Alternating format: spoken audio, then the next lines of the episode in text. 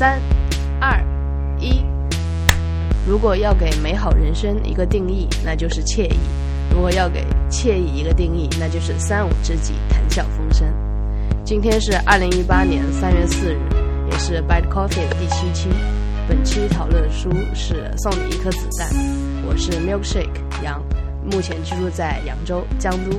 期我的 co-host 是小花，请她介绍一下自己。啊，我是小花，现在居住在上海。这次想那个聊一聊的是刘玉的这本《送你一颗子弹》。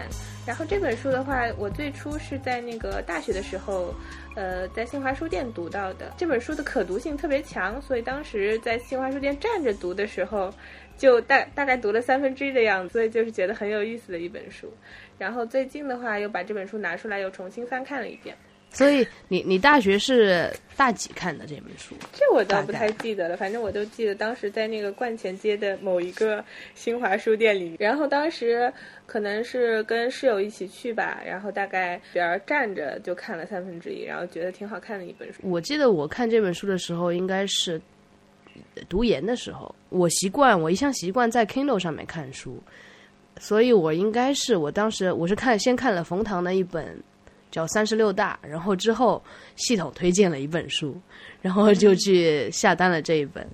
当时不认不太认识刘瑜，后只是觉得这本书确实挺有意思的，然后篇幅又很短。呃，相对于他另外一本书，另外几本书什么《观念的水位》，那其他两几本就看起来有有我我有些看不懂。但这一本就是很轻松的，它里面有写到说很多文章是他在国外生活期间的博客的文章。对，所以今天这期博客想跟大家分享一下，我们就是我们并没有约定说一起看这一本书，嗯，但是我们都还是蛮喜欢这本书的，就是从我们两个不同的角度来谈一谈这本书里面呃有意思的片段。嗯，我自己感兴趣的几个部分吧，一个是因为它相当于是在呃美国留学了一段时间，然后后来在那法国，也就是可能在是执教了一段时间，剑桥，剑桥也。嗯，在那边执教了一段时间，所以有很多类似留学呀，还有在海外生活的这样的一些经历，所以这个部分我也是很感兴趣的。然后刘玉的话，我觉得她是一个作为一个女博士，还有女博士后，其实是一个特别可爱的一一个性格吧。现在可能是是是，这这就跟我一样，是是是，很可爱的这种人设。这个部分的话，其实书里面很多地方都体现到了，所以也是想呃讲一讲里面很有意思的地方。然后最后的话，就是其他的一些比较零碎的一些比较感兴趣的一些内容，也想在最后再聊一聊。对，就有一些可能用语言或者我们描述不出来，但是他自己的文字，如果你直接看的话，会有很就是那种很了然、很豁然的那种开心的地方。那个建议就大家自己去看一看就好了。所以我们先从跟留学相关的几篇文章开始。第一篇的话，我自己特别感兴趣的就是叫“谢谢收看”的这边，它里面有一句话，就是说他那个时候很爱看《老友记》，然后每天晚上六点到七点的时候，就是他回家的时候，回家第一件事情就会打开电视，调到《老友记》。然后他这边说，有的时候开着电视，其实并不是总是在看，只是想让欢声笑语充满着公寓。这句话就特别有一个共鸣啊！我不知道你是什么状态，反正就是我是有一段时间，那个时候是相当于是在在日本的时候，在那个入学考试之前有半半年的时间，然后那个时间其实是比较自我去学习的那个时间，就是不是特别强制性的要上课啊或者去学校什么的，所以很多时候是在那个宿舍。去度过的，但是压力又特别大，因为那个时候要准备那个入学考试嘛，然后 考考不过的话，其实也也挺挺尴尬的，就要再读一年。然后在这种状态的话，就是经常会看《快乐大本营》啊，对你跟我说过，我记得，应该就是享受那种被里面的那种笑声包围的那种感觉，然后就觉得好像能够填补。一些那种孤独焦躁的，对对对，孤独感。对我我也有这种经历，但我并不是在就是留学的时候，因为留学的时候就是每天都忙成狗，不会有太多时间去看电视。而且我住的地方就是电视在楼下，不在我的卧室里面。然后，然而我大部分时间要花在卧室里面，所以就不太会去看电视。就打开电视，相当于就是放一个当一个 background music 那种感觉。对。我的感受是，比如说小时候去外婆外公家拜年，就是大年初一去拜年，无论做什么，大家还是习惯再把春晚开在那儿，对对对，然后大家就说什么这个那个。突然偶然可能，比如说哪个相声特别好笑，大家也会去讨论一番，对对对，大概是这种感觉吧。但这个就是一家人一起看，然后他这里说排遣一点自己的孤独感，就确实不留学是不太能感受到那种一个人的孤单吧，不知道能不能算是寂寞，还是尽量的让自己充实起来，就不会有太多的其他的这种情绪吧。呃，你说你那段时间也是比较特殊嘛，呃，就是没有说正常的我今天八点到十点上课，然后。两点到四点，比如去打工，你你是整个时间都是你自己来掌握，对吧？对，然后那个时候的话就是，嗯，上课的话，其实一个星期可能就几节几节课，嗯最主要的就是每个星期可能要交一篇小的论文，嗯呃，时间完全就是一个自己支配的这样的一个时间，嗯，嗯。一个人在宿舍的时候，嗯，感觉就是完全是就把电脑打开的那一刻，然后就觉得好像就轻松了多，很多然后然后关上之后就觉得就什么都没有了，啊，感觉有点依赖这种电视节目。所以如果放其他的还不行，必须是《快乐大本营》，对吧？就是一定要是这种很欢乐的，有有很多笑声的，就是那个真的是一个特殊的时间段，在之前还有包括之后，现在我都特别不爱看，就那段时间就感觉一种很依赖它。呃，其实我还有一个感觉，就是可能在国外对那种语言，作为一个不是 native speaker 来说，对语言的敏感度不会有那么高。嗯，比如说你放一个英文，或者你你是日文嘛，电视剧，嗯，我们可能会要注意力稍微集中一点，对对对，才能更好的来理解这个东西。当然，快乐大本营就是完全偷偷里放松，你都可以去知道他们在干啥。啊，好笑好笑的点就随时可以敏锐的捕捉到。对然后他因为他们的那个快乐也不是特别复杂的一种幽默，大家其乐融融那种感觉。对对对，如果有在国外上学的太寂寞的话，也可以用这个方法来试一试。是的，然后下一篇是七年之后，对，叫七年之后。呃，我觉得这篇文章的话，其实主要就是讲，可能比如说像留学这件事情，在留学之前，我们可能会期待留学能够带给我们特别多的一些变化。对对然后像这个文章中写的，想象中的很多事情，到最后其实都没有发生。比如说结婚生子，比如说热爱学术，比如说超越种族、文化、语言的障碍，与世世界各国人民打成一片。嗯，所以你有在日本，比如说交到，因为日本不是一个多民族国家嘛，比较单一，嗯对吧？嗯也不是移民国家，所以你在日本有交到什么稍微知心一点的朋友吗？我觉得我好像基本上只会是，就是大家一起出去玩的时候，可能会有，呃，日本人啊，还有就是别的国家的留学生啊什么的，这个好像是会有的。我觉得朋友的话应该谈不上，我可能跟你相反，就是嗯当一大堆人出去玩的时候，我都不太喜欢出去玩。嗯，就是如果单独的，我会也也可能比较特殊吧，因为我舍友，呃，第一个是一个美国人，第二个是个日本人。那个美国人特别喜欢 hiking，然后我们有单独去 hiking 过几次。他又是个学法律的，我还挺好奇的，就会一直聊一些关于美国。那段时间又正好是 Trump 当选美国总统的时候，嗯然后他就很生气。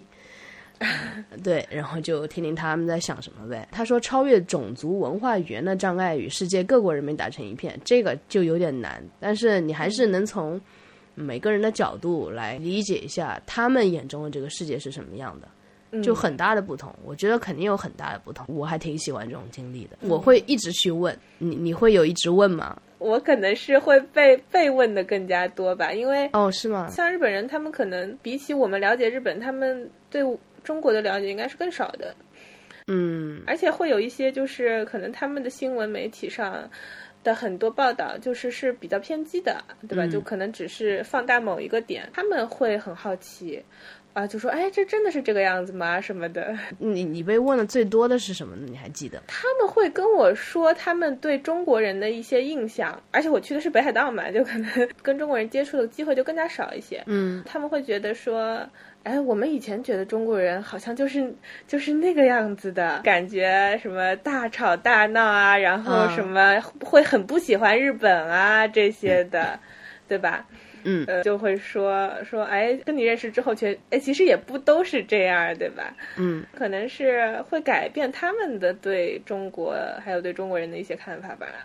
对，嗯，那挺好的。我我的我的经历跟你，因为我两个舍友嘛，然后其他的其实跟学校的同学不太聊这些，大家都就整天有自己的四五个项目忙到死，根本不会谈论这些，只有在家里的时候会讨论。我的舍友是一个在加州长大的孩子，这是一个。极左的地方，他们肯定不会说中国是一个落后的国家，然后他们有很多 stereotype。我们讨论的更多是关于，比如说当时有那个歌剧叫《Ham Hamilton》，那个歌剧特别火的时候，不会谈中美太多，反而是我跟我后面那个日本舍友，我是问过他，我说在你们眼中，大陆人。和从台湾台湾生活在台湾的人有什么区别？他想了一会儿，告诉我说，他觉得，呃，大陆人大部分都不太喜欢日本，而台湾，台湾的民众就还蛮喜欢日本的。哎，我说你这个角度还挺对的。我当时没有没有其他的反应，但但是当时我心里是想的，就是这废话嘛。你你要是读那些历史。对吧？你也知道，而且有时候台湾人也是，就比如说在阿里山有很多的好的那很大很大百年的那种树被日本人砍到砍掉，运到日本去，这种事情也是发生的。但是确实在日本殖民的那个时间段里面，叫日据时期嘛，他们的经济得到了发展。嗯，然后先不说这个，就是说大陆人为什么不是很喜欢日本？我就说。我们还是很喜欢像宫崎骏的动画呀，嗯，很喜欢这些文化的东西。但是如果真的当你的祖母，我就跟他说，我的我外婆，她小时候，她出生在一九三八年，一九三八年十月，那时候抗日战争已经开始了。就是我外婆他们那个住的地方，她是亲眼看着日本人来，就举着枪对着他们的那些呃乡民村民吧。就这种感觉，你去，如果你自己感同身受一下，你会觉得日本人真好可怕的。就无论你跟他说现在日本有多发达，他们的年轻人并不是那时候的日本人，他们也不会对日本有什么好感，最多说，哎，反正现在时间也过去了，对吧？不会有太多好感。那么其实他是能理解的，所谓的中日仇恨这种东西，会需要一个一个的去解释，这是一个很烦的过程。就是如果你不看这一个一个的例子，你会觉得好像真的都是仇恨，或者是都是喜欢。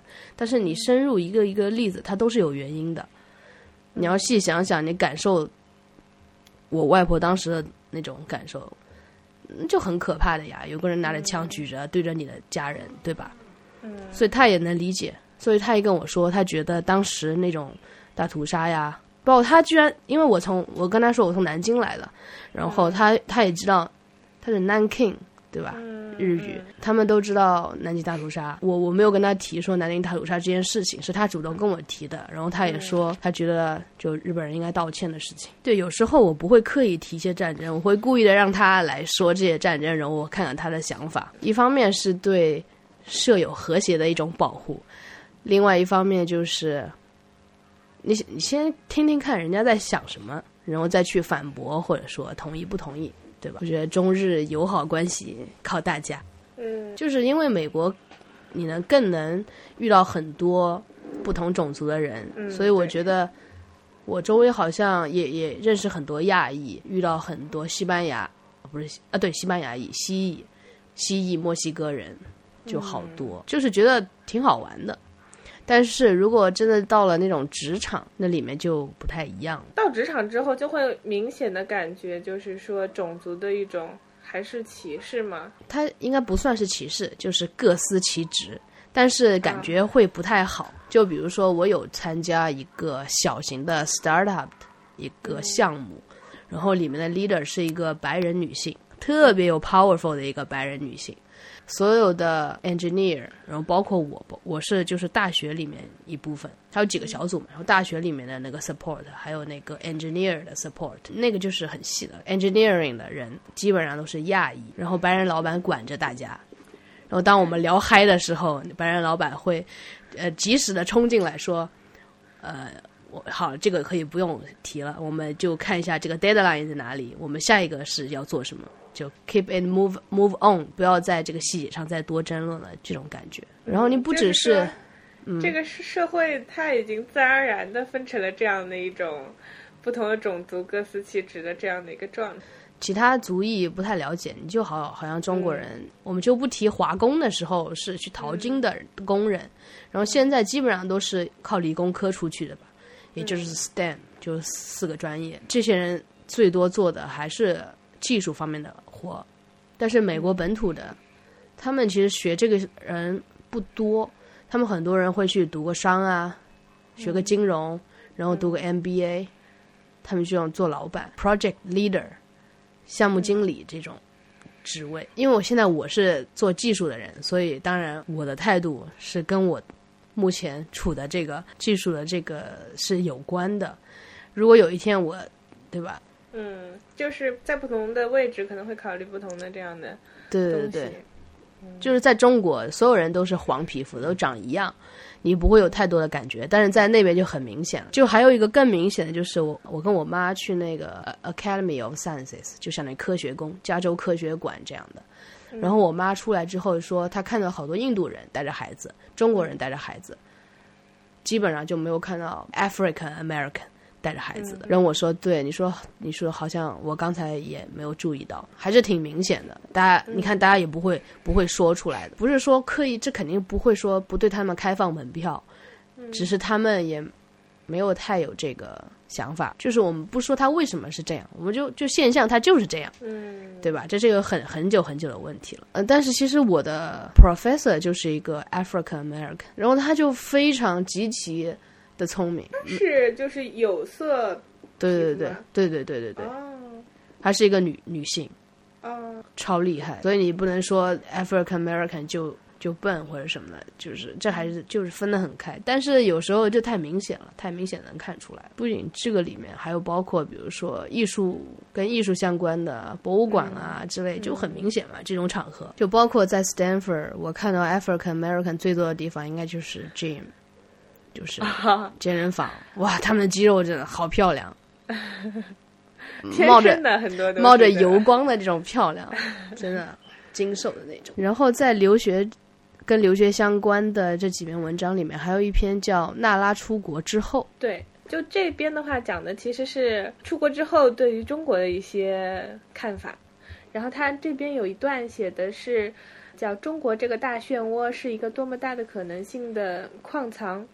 愤青有那么多东西可战斗，资青有那么多钞票可以赚，文青有那么多感情可以抒发，历史还远远没有抵达抵达它的尽头，未来还坐在红盖头里面激发他的想象力，他还可以那么全力以赴地向他奔跑，并且从从这全力以赴中感受到意义凛冽的吹拂。然后这一段其实就是我在去日本之前，我看到这一段，然后我就。嗯，印象特别深刻。嗯，觉得是出国之后，而且特别是我自己研究的那个就是方向，确实有的时候会有一些失望。对，就是国内的一些方面，可能确实是会有一些失望。当然，当然。对对对，然后但是每次失望的时候，这段话就以剂良药，然后就激励我，就觉得有很多不完善的地方，其实它未必是一件坏事情。对对对，就是你有事可做。对，跟刚才讲的，就比如说发达国家，就像你去了日本，我去了美国，就是很各司其职的，它上下阶层流动性很弱嘛。是是。但是在中国，虽然它在变得明晰。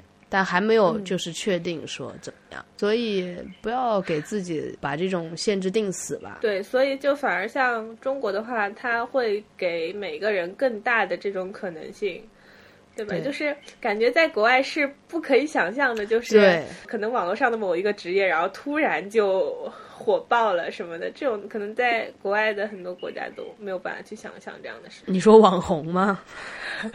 呃，各种吧，还有包括像那种共享单车这种东西，突然一下子爆发式的这种，嗯，这种东西可能也真的是只有在中国这个特定的土地上能够发现的这种事情。这个要要人口聚集，人人口的规模效应，这日本是做不起来的嘛，日本人口太少了。然后美国也是地广人稀，他们的就像共享单车，美国的公共交通系统都很差。其实对的，就是我们不不需要什么事情都看着美国去做。很多中国还是中国人比较了解自己，所以有时候像美国人批判中国人，都都有自己的问题。我觉得，如果你美国有这么多人，你看看你怎么，首先你怎么喂饱他们。嗯，我经常就是跟他们会这样说，就是你们其实不懂中国的问题的根源，就是批评也没有什么特别大的用。就是你没有站在这个立场上，然后你你就是隔岸观火的那种感觉，你说很多话其实并不适用。对对对，然后后面有一个叫事项的这边，他也说，就是也许国外有一百条比中国幸福的理由，但中国至少有一条比外国幸福的理由，就是每到夏天的黄昏，人们就经常莫名其妙的聚在街头。然后我觉得这个其实是真的是几百年来，然后中国人有很多自己的一个生活习惯。对像国外的话，它可能有各种各样吸引人的地方，但是终究就是还是中国人自己的这些生活的一些习惯啊、传统啊，还是最让人感觉有温暖的地方。对对对对，就据我所知，美国人反正晚上是不出来，就是走着散步的。那那嗯日本人呢？日本人比如说一家吃完日本人饭，他们会，哎，他们就是很夸张嘛，就是嗯男的就一定要下班很晚，然后下完班之后一定要吃饭，就是一定要在外面吃饭。一定要在外面吃饭。对对对，基本上很少有你，你不是也也应该听说过，就是说，像日本男人，即使晚上没有饭局，他们也要在外面吃饭，然后待到很晚之后才能回家，就装着自己很忙嘛。对，这个我想问一下，这是基本上所有男中日本男人都这样，还是说只有就很努力的上班年轻人这样？啊，工薪阶层应该都是这个状态。啊，那挺夸张。就是那那个家庭主妇不用做晚饭，是这个意思吗？我感觉家庭主妇要把早饭做好。呃，但是那孩子和妈妈就两个人一起吃饭了，就这个意思。每天基本上每天晚上，对的，我觉得正常的时候是这个样子。然后那就没有办法三个人一起散步了呀。对呀、就只有周末嘛，所以我是觉得就是日本的男性也是蛮惨的，从周一到周五要承担那种就是来自工作上的各种压力，然后周末的话还要履行就是家里面作为爸爸这样的一个职责，然后一定要带出去玩，好像不带出去玩就输了，然后。到啊，放假什么的，好像一定要也海外旅游，不去海外旅游就输了，感觉任何一个环节上都没有办法马虎。嗯，像日本人就活得挺紧绷的。哎，我是真的是觉得，然后他们的生活很多地方都是被规定死了的嘛，嗯，然后就是你没有办法跳槽，没有办法换工作，基本上你在一个岗位上，基本上就要做到退休嘛。嗯所以，就我之前的单位的我上司就是那个日本人部长，嗯后后来就是先是被调到美国去，相当于外派了几年之后，然后又被派到那个东京嘛，嗯，他也没有办法跟公司说 no 嘛，对吧？嗯然后就只能公司让他去哪里他就去哪里，就是他为什么不能跟公司说 no？是没有就没有这个制度。对，没有这个制度。哦、对，然后就是你就只能听从上面的安排嘛，嗯所以因为就是一直夫妻分隔两地，夫妻感情就就真的就名存实亡吧，嗯就真的是很惨。然后包括我们之前还有一个我自己知道的一个也是日本人，他是他也是工作太辛苦，虽然我也不知道他忙什么，但是就是总之就工作很辛苦。先是第一任妻子离婚，然后第二任妻子就是结婚之后生了一个很小的小孩，还是婴儿呢。嗯。然后他就又被派到中国来，嗯。外派到中国来，然后结果他的这任妻子又是刚结婚就开始分隔两地嘛，还没有出月子之类的，我们在我们的讲法当中，嗯嗯嗯，就产后抑郁嘛，然后跳楼，就是自杀未遂，后来就离婚了，然后小孩又那个小婴儿又判给了他，这样的情况下，公司才把他就是把他调回日本去，嗯。因为要照顾小孩嘛，这个没有办法的。对，后来他就以出差的形式经常会过来，就哦只有在这么这么极端。的情况下，然后才有可能说公司可能会考虑你个人的情况，那他是那种比如说事业上也不能说特别业的成功。啊，不能不能不能说特别成功，OK，、嗯这个不太一样。我觉得如果是美国人，那早就不干了，早就不干了。嗯是啊，对太夸张了，就是为了工作牺牲的也太多了。对的，所以对，就很好好研究一下日本人，看他们怎么想的，也挺有意思的。下面一个就是，嗯，叫那个买了一堆意义，去国外的时候，最后回国的时候会给朋友带一些礼物啊什么的。嗯就是刘玉他自己说，他是就是把所有的事情都看透了，所以他也不会去买那些名牌啊什么的。嗯他说，但是给亲戚朋友买东西的时候，总还觉得应该讲究点品牌，毕竟不是每个人都像我这样子。把什么都看透了。对礼物这个东西本质上不是东西，而是意义。礼物的流动，也就是意义的流动、秩序的流动，或者说的更严重一点，就是人类关系的流动。对，咱们的社会学家说的挺深刻的。看你是给谁买礼物吧，我觉得分那种就是一定要买礼物，不买不行，就是因为人家送你了之前，然后你们关系就处在很亲密和不太了解之间的那那一段，最好还是要送一，就是送一些你能买得起的，然后看上去又很不错的礼物。如如果是给自己就是就很亲密的人买礼物，我觉得那个过程应该是很开心的。对对对，对，然后我就要说到一个之前你买给我的礼物，啊，因为它上面有那个天干地支嘛，我就会说啊、大家好，今天是戊戌年，比如说农历正月十一这样。然后突然有一天，我收到了一封听众反馈，这种反馈说你的说法是错误的，因为如果你说戊戌年的话，那就是天干地支的纪年法，然后你说农历正月初、呃、正月十一，这不是天干地支的纪月纪日法，所以我把它弄混了。啊。然后我就仔细研究了这本日历，就是混的还挺厉害，啊，就是所以上面的，就是如果不了解，像我这样的人觉得哇真厉害，又有农历又有戊戌什么，又有还有还有 Monday February 什么东西，对，就是感谢那位听众，就是帮我上了一课关于天干地支纪年法、纪月法、纪日法的一个规律。但是 anyway 还是谢谢小花送我的这本故宫日历。但是我们可以去反馈一下，说他标的不对。对，就像这样的礼物，我收到其实很开心的。你觉得呢？你当时买的时候是什么？怎么怎么感觉的？我是觉得礼物这个东西，首先你要赠送的那个对象，它是有非常鲜明的特点的。有非常鲜明的个人的喜好的时候，可能这个时候你送礼物是比较容易的一件事情，嗯，对吧？你可能知道他喜欢什么东西，或者知道他，嗯，最近在做什么东西，你可能就嗯很容易投其所好，买到你也喜欢，他也喜欢的东西。当然，就是收到礼物的那个人，就是很开心的样子，可能是你买礼物最大的意义。对对对对对对对对，对这这个是也是但是其实平时可能有的时候也会遇到，就是就这个人可能他真的是没有什么特别的喜好，然后然后你就会很困惑，说真的就不知道买什么好了。这个可能是有的时候比较头疼的一件事。嗯对。那这个叫逛街就逛很久，就挑很久，也不知道买什么。要不就是有小孩的妈妈就给小孩买礼物就好了。所以你上次给你姐买了什么来着？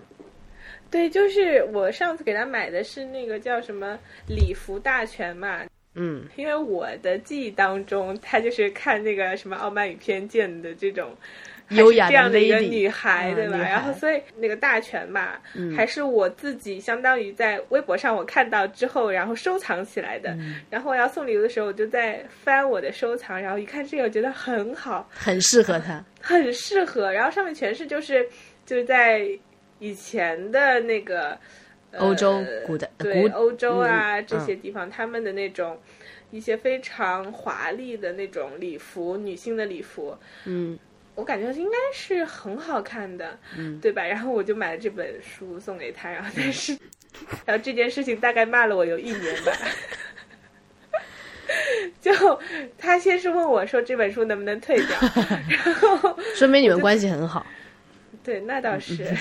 后来我就实在是很生气，然后说不可以退，然后他就说以后那就作为以后家里面书柜里面最好看的一本书放在那里就好了。所以你现在还有给你姐姐买礼物吗？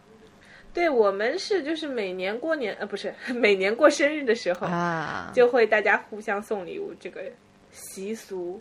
那是不是每年也要开始给你姐姐的孩子送了？这个我倒没有，但是。我给小可乐的话，我是会定期的给买一些，呃，衣服什么的。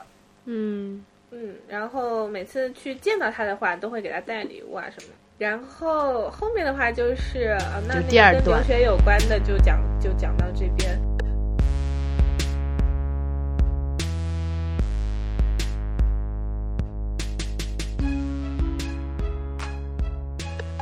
下面一段的话就是讲。刘玉，刘玉他的话有很多很可爱的地方。对，嗯，第一个是就是对猪肉的乡愁。其实我觉得就是可能你在海外的时候，对某一些特定的吃的东西有一些突突如其来的那种执念，也是经常遇到一件事情。啊，我我倒真没有。是吗？是你也可以说你的。在国外的时候，可能就是那句就是“每逢佳节倍思亲”。中秋节的时候嘛，嗯嗯，对吧？不是吃月饼嘛？嗯，就在国内的话，其实月饼真的是不太想吃。嗯嗯。然后当时，但是在日本的话，真的就不太有。然后当时我们是有一个中国人的朋友，然后一个男生，他有一块月饼，然后他这个一一块月饼，然后就。整个就拿出来分给了我和另一个女生，然后两个人就一人一半吃掉了，然后当时就好开心，好开心，就吃到那块月饼。嗯，对。啊，我我想问一下，日本比如中秋节他会卖月饼吗？不会，不会有像中国这样的月。美国是一个你不开车你就买不到吃的的地方，嗯，所以我根本。就算比如说华人超市有，我我也看不到它，然后电视上也从来不会说中秋节怎么样。但是我的房东他又跟我提过，说月饼很好吃，怎么样？嗯。然后但是他说月饼一个要十几刀，一个小月饼要十几刀。你看我又买不到，还这么贵，所以就也不会说有太太多的想法去吃。它这里面说的是猪头肉嘛？啊，我还有一个啊，你说，就是有一回特别想吃八宝饭，哎我天，然后这个东西真的是买不到，你知道吧？嗯，我就尝试去做了，嗯，那次就很艰难嘛，先是在网上就是看那个他要的一些原材料，然后就去超市买。首先它是糯米嘛，嗯，那糯米的话，就日本其实很少见，然后而且我刚开始都不知道怎么讲，大概我就开始。跟店员去形容这个这个这种米，然后好像转了两三个超市，后来就是买到糯米了。除了糯米之外的话，就是红豆沙是一定要的嘛。嗯。然后红豆沙，然后还有上面的一些各种，包括那个红枣之类的那种各种果仁什么的。对。反正就最后我就是自己把它做出来了，然后反正还勉强能吃。嗯，真厉害！这种复杂的、高难度的，我是不会去挑战的。啊，那个，因为当时真的是就太太想吃，太想吃了，你知道？对，那那我我对吃没有特别大的那个。在美国的餐馆，它的菜单非常单一，你去每一家餐馆的菜单基本都是一样的。啊，沙拉就是什么 Caesar salad，然后还有什么 Cobb salad，就这种。嗯，而且在国内那段时间，你也知道，我健身的那段时间，也就是吃吃这种白煮的蔬菜啊之类的，也不会说有太多的抱怨。嗯，所以我觉得我对吃喜欢吃，但是也就还好，所以不会说像刘玉这种特别特别想吃，呃，食堂里面的一个猪头肉，我像你怀念家乡的食物，就是我每次我想家的时候，我会做一道西红柿鸡蛋。嗯，对，那是我就是只要想家，我就做西红柿鸡蛋。嗯，这好像是我一个就蛮想吃的东西，就又简单，还营养，还挺好吃的。嗯，然后就我本人就赋予了它一个很重要的意义，就是每次想家，对对对，西红柿鸡蛋。反正就猪头肉这篇文章的话，他当时觉得猪头肉是跟呃女生的气质是不搭的一个东西。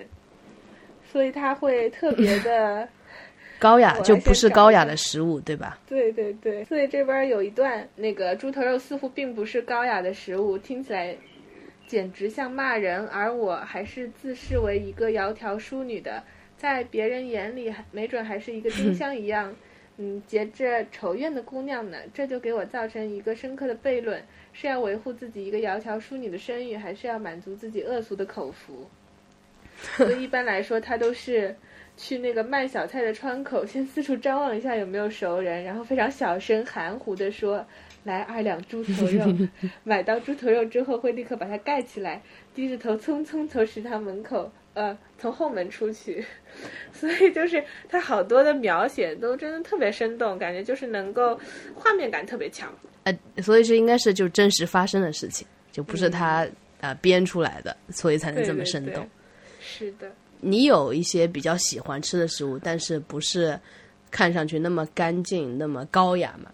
就是哎、我跟你说，就是我这两天我是星期五晚上，我基本上什么都能吃嘛。然后嗯像那天是去吃的那个手抓羊肉，然后其实那个店的就手抓羊肉嗯就是白、白色的那种煮的那种羊肉，嗯特别的香。嗯以前也去那个店吃了好多次的手抓羊肉，然后那手抓羊肉呢，就是配的那个大蒜的蒜瓣、生蒜瓣，嗯和那个辣椒面儿嘛，对吧？嗯嗯我以前去去了两三次，都是跟同事一起去，嗯中午休息的时候，然后一起去吃那个地方。嗯然后跟同事一起去，没有人吃那个蒜的，只会就每个人就蘸那个辣椒酱，呃，辣椒面嘛，对吧？嗯，有蒜味儿？就吃，对的，对。嗯大家从来就没有碰过那 OK 那盘蒜。，OK，然后我星期五的时候就是尝了那个蒜瓣和那个手抓羊肉一起吃，然后当时就真的是惊艳到了，觉得真的是一个特别绝妙的一个组合。嗯蒜你可能单吃的话会觉得有点受不了，嗯不好吃。对，但是跟羊肉放在一起吃的时候，就觉得有一种奇妙的香味。吃完呢，吃完之后大概臭了两天吧，有。对，所以你其实是一个非常热爱生活的人。看，就像刘玉说的，没有那么高雅，什么什么，简直像是骂人。但是蒜蒜蒜根本没有到达这个 level，我觉得，嗯只是就是可能吃完了口腔会有异味。嗯你是这样，我还是跟你不可能不太一样。就是如果我我会看了，比如说你像星期五晚上吃完回家，我觉得那个还是可以接受的。但是如果是比如说还要去上班，接着上班，那好就吃一两口吧，就算了。对啊，那确实会介意。对对对。然后你的同事，你说你的同事基本上一个都没有蘸那个蒜，对吗因因为那个我们都是中午去吃嘛，然后大家可能都会考虑到因为我。星期五也是，星期五那天也是下班之后去吃的，OK，是第一次就一直吃手抓羊肉，但第一次是和大蒜配在一起吃，所以感觉完全不一样。或者说你的同事里面也有可能他就知道这样吃会特别好吃，但是他会为着其他事情会不能吃，就告诉自己克制一下。，他说一切一切低俗的东西在高雅的东西面前有他自己的奥妙啊。对，就是这这句我也 highlight 了。对对对对对，是的，是，所以其实就是这样的一种感觉。就是其实你什么是低俗呢？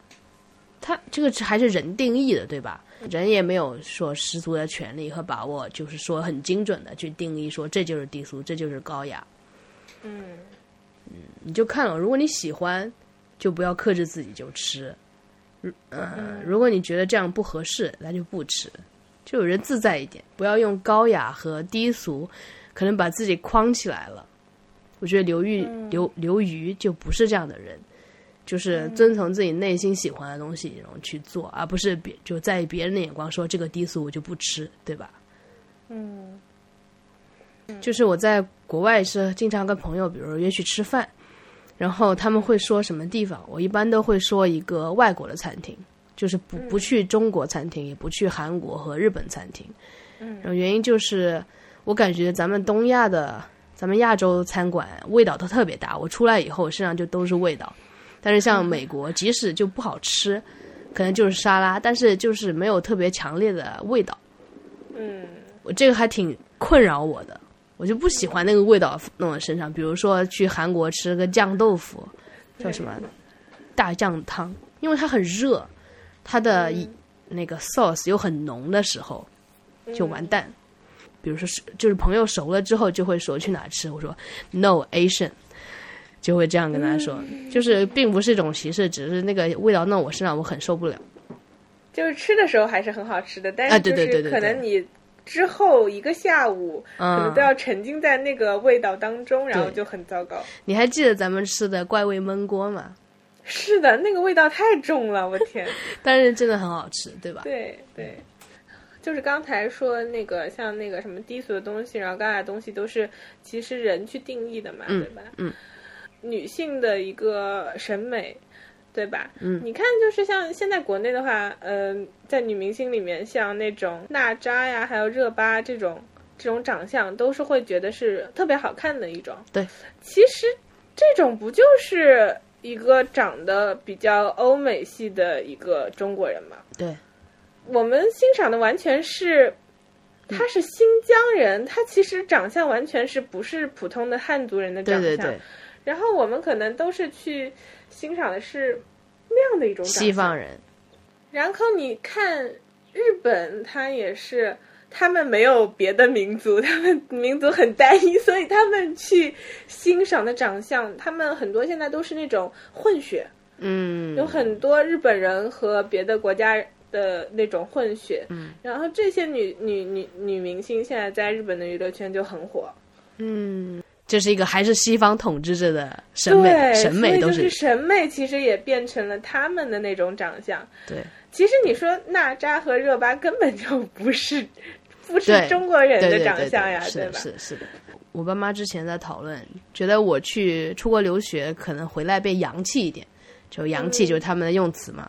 然后谁知道美国人更邋遢，然后回来反而更就不拘小节，觉得自己想成什么样都可以。呃，就是在学校里面，美国的女生都是牛仔裤和短袖，嗯因为那边天气又好嘛，然后没有太冷，就是真的就是牛仔裤和短呃短袖或者短裤和短袖，嗯基本上我看不出来有化妆啊什么东西。然后，但是我也参加过一大公司举行的一个叫就酒会之类的，然后我已经就是穿我我只有一套西装，我也没有带很多东西过去，而且我穿的牛仔裤当时，然后站在那个门口等的时候我就惊呆了，大家都把自己往奥斯卡那个方向打扮，就是晚礼服，呃，男生也穿的还有小揪揪，就特别帅气那种，所以这个以他们对于场合的概念还是非常的明确对对对对对对，就是我还是觉得现在中国人对西方的理解还是有一个误区，他们理解的还是那种很光鲜的美国人、欧洲人，嗯。而不是那种真正的老百姓、美国老百姓这种说法。对，法。可能看到全是就是美国呃明星在走秀的那个场景，然后其他的场景其实是看不到对的，对的，就像是国外对于中国的报道，永远就是什么毒饺子啊什么的这种。对，还有还有就是那个东莞那些就忙到死的流水线工人，对对，这这个是他们对中国人的看法。嗯。所以像媒体啊这种报道，其实完全就是影响影响对很影响很影响国民的这样的一些看法。你要理解一个地方，你要你要评论这个地方，你首先至少去看一看，去生活一段时间来体会一下，是的，不要就是可能随便就开始说你这儿不对那儿不对，就开始攻击这种。我觉得网上很多矛盾就是这么产生的，因为就是都源于不了解或者误解。嗯，可能刘玉的话，就是在我们自己看来的话，应该是很厉害的一个女性了。对，然后包括是她去美国读哥大博士。对哥大，然后，然后还有包括后来读博士后再去那个英国剑桥执教什么的，在我们看来就是觉得是很厉害的这样的一个角色。对，他自己在他的书里面也也会写到，他自己可能面对一些特别积极的人，生活特别积极的人的话，然后感受到自己的那种渺小。嗯，我我自己读到这个的时候，我是会觉得这么厉害的一个人也会有这样的一个嗯心理状态的时候，我觉得特别有共鸣。他遇到的一个德国女生，然后这个女生身材高挑，举举止优雅。然后，而且各方面都很优秀，而且这个女生就很非常积极。嗯，他又说，在这个女生她振奋的声音里，我又看见自己变成一只小虫子，怀着自己那点焦虑，就像揣着万贯家产，贴着墙角，灰溜溜的往自己虚构的安全的阴影里爬去。就像刘玉，我们觉得他都是好厉害的人，他还有觉得比自己更厉害、比自己更积极的。你遇到这件事，你会怎么排遣一下？还是呃督促自己要更积极？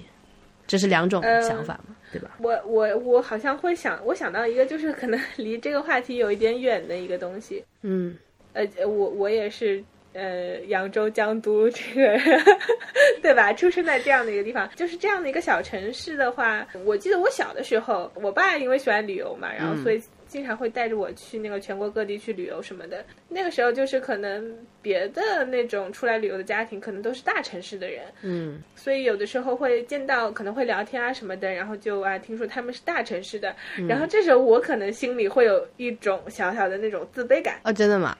呃，会有一点，嗯对的。去读到大学，因为我大学是在那个苏州念的嘛，然后嗯苏州的话，江苏省内部的话有很那个分明的，就是苏南南苏北北的这样的一个区别嘛。对的，扬州的话，其实可能，呃，严格意义上还是算苏北嘛。对，然后地理地理上属于苏北，文化上还是江南的，我觉得。嗯，然后就是因为当时去的是苏州的大苏州大学，然后嗯，就宿舍里有很多他们可能是来自苏州啊、无锡啊，然后常州啊，对啊或者是即使像常熟啊这种，就是其实也是县级市的这对种地方，因为但是他们那个经济水平很厉害，他们其实会有一种优越感对苏北人的一种就会有一些感偏见，嗯。对他们自己会有非常强烈的优越感。嗯，这个时候的话，虽然他们不会针对我的话，但是我会感受到这种感觉。嗯再是现在到上海的话，上海的话可能就很明显，就是上海人和外地人，对对对？吧就不管你是来来自哪里的，反正你是外地人，都一样的 就是对。然后就是上海人就会有一种他们自己的这种优越感，嗯或者我们可能到国外的话，可能是日本人和外国人，对对对对对 这种。就现在的话，我会有一点看清楚了这件事情，嗯就其实还是一个比较狭隘的这样的一个范围之内，然后你把不同的地域进行比较，对，然后你会觉得啊，苏北好像是不如苏南嗯什么的这样子。其实你把它放在一个更加更加大的一个这样的一个都不是事儿。一个范围里面，其实都不是问题。对啊，所以说我自己的一个感觉嘛，嗯比如说像我现在到上海来工作的话，其实也是可能是源于我自己，就是觉得可能本身我自己如果有一些自卑感，作为小城市的。我可能希望去大城市去感受一下，我真正是去看过了、尝试过了之后，嗯，可能这样的感觉就没有了，反而就很豁达的去看这个问题。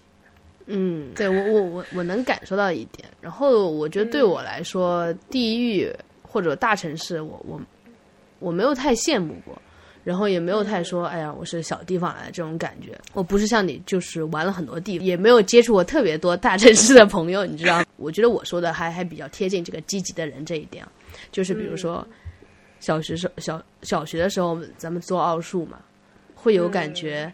呃，谁比你做的题目做的分数高，做的特别多，会觉得他是乐厉厉害的人和积极的人。到了中学大大中学的时候，就会感觉谁先交卷，谁先停笔，谁先翻那个试卷，我就觉得啊、好焦躁，好厉害，他怎么这样？我同桌基本上就是班上最厉害的女生，就是我同桌这种职责，我就会觉得，哎呀，怎么这么厉害，又翻了，就觉得他很厉害，很积极。然后到大学。反正这种感觉变淡了，因为我觉得我还算一个积极的人吧。有这种想法之后，就完全没有在想说谁是积极谁不积极，我只是关注在我自己身上。就是如果这个问题我今天做不了，那我明天做，我我就是把它得解决了，不会说放在那。这样的思维，久而久之之后，你就会变成一个有问题就能解决的掉，然后而且这个 focus 在自己身上。不需要去关注别人啊，他是积极的人还是不积极的人，这个对我来说都意义不大了吧。然后后来又去了 Stanford，我觉得那里的博士生那些学生就是非常聪明的，就让我很困惑的就是，比如说你们小组里新来了一个谁，他就会说我是这个 startup 的啊 CEO，就这都是这样，你就会觉得哎呀，美国人这也能吹，就是他只要比如说发布了一个软件。他就会说这个是这个 startup 的 CEO，他就很自信嘛，然后而且真的人家很能很能干活，又很自信的这样一个人。我希望我是变成这样一个人，而不是去关注你咋这么厉害，厉害都是付出的得来的。我还是觉得，特别是在美国这样相对公平，每个人背景相对不是那么贵族的那种情况下，还是个人的努力，然后付出，呃，关注在这一点吧。嗯。对吧？你觉得呢？这是一个比较合适的方式。就如果就像你之前说的，光看这个人光鲜的地方，其实不太公平的。或者说，如果这个人他只把自己光鲜的部分给你看，也是他对其他人的一种误解。嗯，我就喜欢把犯错的地方，我觉得不对的地方要要说出来，或者我甚至走了弯路的地方一定要说出来。那有可能就是帮助别人不要走这个弯路嘛。现在有些人就特别很骄傲的秀出自己的成绩单，有有有些人他心里不够强大的会退缩嘛，会觉得哎呀这太强大了，我也做不到啊什么。其实并不是这样的，对吧？就好好正能量啊，有没有？对，就是你的心态其实是挺好的，不是去跟别人比，嗯嗯，还是说关注到自己的一个账上面去。对对对对对，对，其实这个心态我觉得特别好，嗯，包括我觉得这个心态就是以后如果有下一代，就是培育小孩，嗯，绝大多数的家长的心态完全就是说跟别人家的小孩比，百分之九十九的家长可能都是这样的，就是去关注到别人强的地方，别人好像很厉害啊，你跟别人家比又差在什么什么地方？我觉得现在家长很多家长，嗯，包括是整个社会环境的这样的一个影响吧，就是很焦虑。对对对，其实我有时候会觉得，就是我如果没有办法把我自己的心态调整好的话，我感觉我好像没有这个这样的能力力去教他去培养小朋友。因为我觉得首先我自己的心态垮掉了，嗯焦虑这种东西，就是如果你想做好一件事的话，焦虑其实是是扣分的那种情绪。嗯，就是只有你当你充分享受这件事情，你还才会做得好还快。怎么说？欲速则不达还是什么？这个我用的可能不是很准确。我只是觉得在抛开那些杂念的时候，你才能做好一件事情。然后其实反而这种人最后不会他的待遇不会太差的。有些人觉得他可能只有有这种竞争心，他才会做到第一，所以他的待遇、他的各方面 reputation 会很好。嗯，这这我还会想讨论展开另一个话题，就是价值观是多元化的。我我是觉得，不是说你挣得多就代表你的生活很好，也不是说你挣得少你就不幸福。那有的人是这么觉得的，那他有赚钱好了，对吧？然后有些人可能觉得他喜欢钓鱼，就像我在国外认识一个日本博士后，他就每周 周日就去钓鱼，就特别开心，呃，排遣这种周一到周五的辛苦，他就去钓鱼。呃钓了一手好鱼，这个这个也挺好的，对的。就反而我是觉得，在你放松的情况下，你才能把一件事做好。这里我觉得这个话题可以正好和那个你说的学习焦虑这一篇文章，就即使是现在，由于写这篇文章的时候应该是几年前，对吧？嗯，即使现在就很多这种学习焦虑，很多班，还有很多网课，更方便了大家学习的途径。他在学习焦虑这边就讲到他有很严重的学习焦虑，而且这样一段描写也很生动。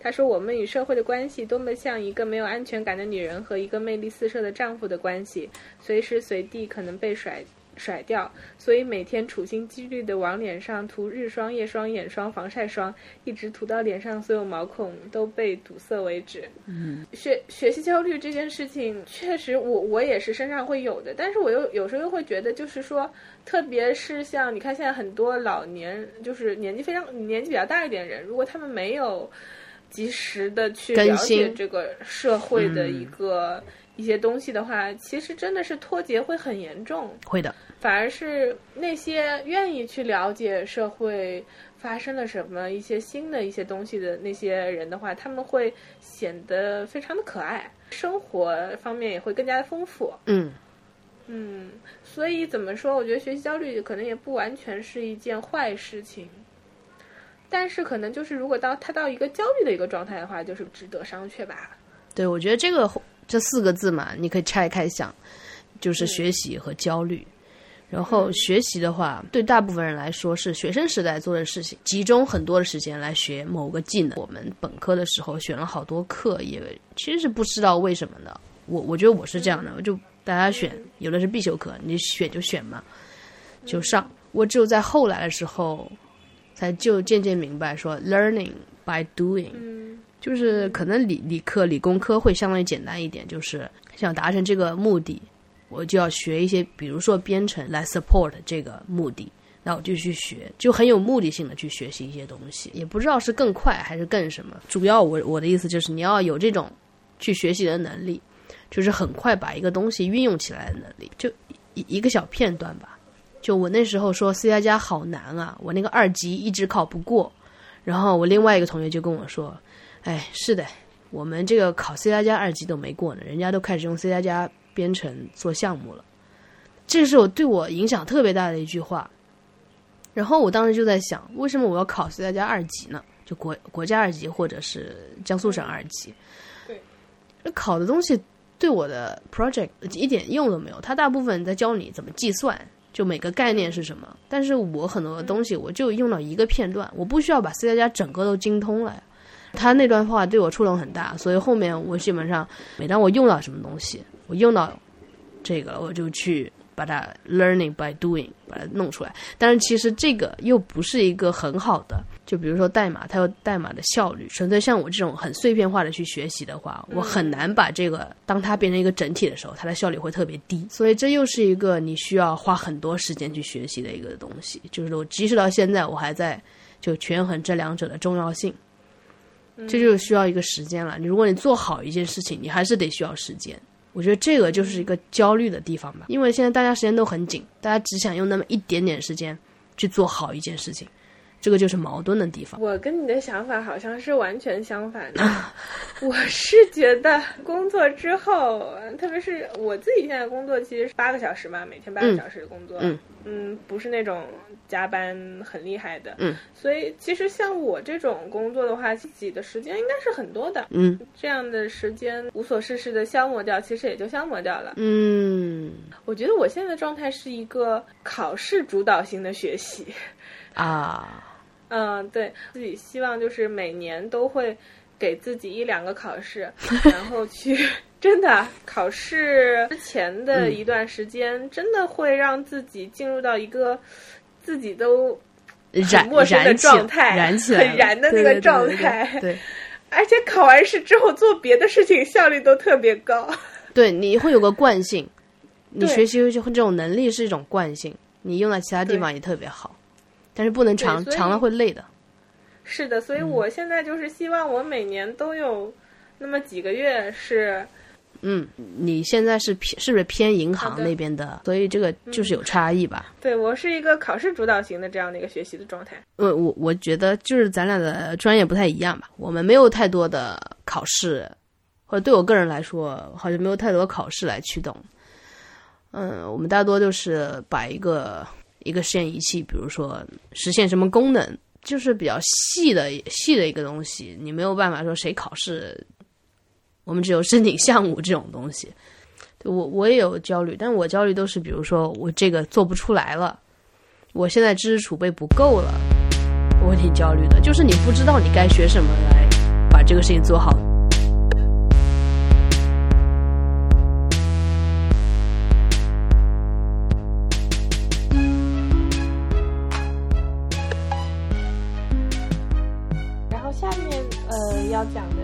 那种集体生活，刘玉他在那个有一个叫《集体早操》的这篇文章里面写到，呃，集体生活的和个人独处的时候的这种感觉。有这么一段话说，集体生活中的强制性交往，迫使你想独处的时候不得不面对他人；而孤魂野鬼的生活，使你在想跟人说话的时候不得不拿起电话，一个一个往下扫名字，而且自言自语。这个人有空吗？他呢？他呢？他他他。我我记得有一阵子你在上海工作的时候，说你交了一个好朋友，嗯，就是咱们工作以后再交的朋友的概率很小很低，对。而且有一次，甚至你是不是问那个辛巴，哦，你约他出去玩了一次？对，其实我觉得很震惊的，就是 就为什么你会主动去找他去玩去？嗯就是我得对对对得，说明一下，辛巴是我的一个好朋友，只是因为和小花同学是都是天呃叫什么，都是狮子座，座。就然后他们俩也从来没有认识过，可能也是从我的口中得知彼此有这样的一个人，然后小花，呃，又得知辛巴就在上海，然后他就约他出来看了场电影，对吧？呃，好像啊，对对，看了电影的。对，就采访一下你是什么感受？我我觉得就是，不管是初中、高中读书，还是大学读书的时候，或者是去日本留学，身边有很多人，然后会一起在一起呃做一些事情的，就身边一直会有一一群人，然后想出去玩的时候，就都能有这样的一一群朋友在身边。自己一个人来上海上班之后，反而就没有没有朋友在身边了，然后比较熟悉的朋友或者是。亲人都不在这个城市嘛，对吧？嗯，对，可能会有高中同学啊什么的，他们可能会在上海，但是本身就不是很熟的朋友，又所以又不想特别把这个关系搞好，不想那么刻意。嗯，当时就想说，想试一试能不能有这样的机会交到不错的朋友，就平时可以出来逛一个逛个街啊什么的，出去玩玩什么的。所以你说到这样的一个人，然后我觉得这个人还就是性格还不错，还是狮子当中，对对对，感觉还是挺有意思的一个人，对吧？所以我就想见一面。确实，这种的话，嗯，大家就是完全没有共同语言，就完全没有任何基础，真的是对对很难聊下去。我那次也是发现了这件事情的困难性，你知道吧？我觉得即使是就是我们相约去。爬个山啊什么的感觉都比看一场电影要 好很多，对吧？对对对对对，是的。看电影是有一些私密了，它那个空间比较小。你爬山是一个更好贴近自然，你看累了也不用太太交流，所以我觉得挺神奇的，就是对，就拿电话来找人来跟你去玩那种感觉。是的，是的。嗯，我看到这一段的时候，我特别有共鸣，就是因为我觉得这种。集体生活当中，特别是那个大学的时候住在宿舍的时候，然后整个宿舍的生活节奏，其实你都要去适应这个节奏，而且你要适应你身边有同学的这样的一个状态，然后这个时候你就会很讨，其实有的时候会挺那个反感这个状态的，包括你看书啊，或者你做什么事情，可能都会被别人问，然后他们可能都好奇你在做什么这样子的。就有的有有时候真的觉得挺麻烦的。当一个人的时候，你可能可以就是什么静下来，再静下心来看书啊，然后做自己想做的事情。有的时候就是突然想做，比如说需要两三个人一起做的事情的时候，就真的找不到这样的人。所以我我刚来上海的时候也是会一个人去那种泰国菜的餐厅，就真的很想吃了，然后就去那种餐厅点两个菜，然后。就只能吃一个打包一个菜回家的那。其实我在南京的时候也是，就是我还在读书，大部分人都工作了。然后一个是你们话题不在一起，另外一个就是地地地域，也就是你的朋友也不在你身边。比如说周五的晚上，我经常去自己去看电影，吃什么我都忘了，反正就记得，可能在南京最后两年待着的时候，基本上就是。自己全是全是一个人看的电影，基本上，嗯，就是也没有觉得怎么不好，因为你场次啊，还有看什么电影啊，你都自己决定，也不会说别人要看什么你觉得很无聊的这种，嗯，所以一个人待着，哎，我我对我来说好像还也挺好的，嗯，但是可能你你的话。嗯，可能也会就是从刚开始突然从一个集体变成一个人的那个那个那个阶段的话，可能还是会稍许有一些不适应啊什么的。对对。但是最最可怕的就是适应了，凡事就一旦适应了，都觉得都还好。对，这个过程就是，比如说你同学毕业了，你还没毕业，对。然后你以前跟他们是一起买衣服的，然后你现在都不知道该怎么逛街，好像没有人带你逛街了这样。然后后来你适应了，如果后来又，比如说谈恋爱了，比如说有有朋友一起玩了，你就会经常想，哎呀，好烦呐！我一个人的时候，我想干嘛就干嘛，现在还要看他的时间怎么办？对对对，不管是怎样的一种生活状态，就是你一旦适应了那种生活状态之后，然后你再突然就会变到另一种生活状态，其实都是要调整，对，要调整的过程。对，我就记得，就有一次蛮夸张的，是我大一的时候，圣诞节、平安夜的晚上，是我们两个宿舍八个女生一起去南京的新街口玩的。嗯，就八个女生，就是路都挡挡挡的那种。然后，但是后面你知道，再过一年，再过一年，就再也没有了。嗯，就是人越来越少，越来越少，只有两三个人那种，对吧？对，也有说女生宿舍什么四个人五个微信群。我觉得挺好玩的。你想会不会有男生宿舍也是这种啊？四个男生五个微信群，好像不太可能，嗯你觉得呢？对，男生和女这种事啊生的 这种思维方式真的是差距很大的。对对对，我觉得挺好玩的。就是集体的这个状态，然后大家人与人交往的时候，肯定确实就是会有各种包括矛盾啊，然后各种小团体啊什么的，各种各样的状态，真的是会都会出现。其实你在这个其中的时候，就会觉得很讨厌啊，或者说。你会有一些情绪什么的，但是可能就过了之后回忆这件事情的时候，你能回忆起来都是一些好的。哎，那你怎么看那句话呢？就是，呃，要么孤独，要么庸俗。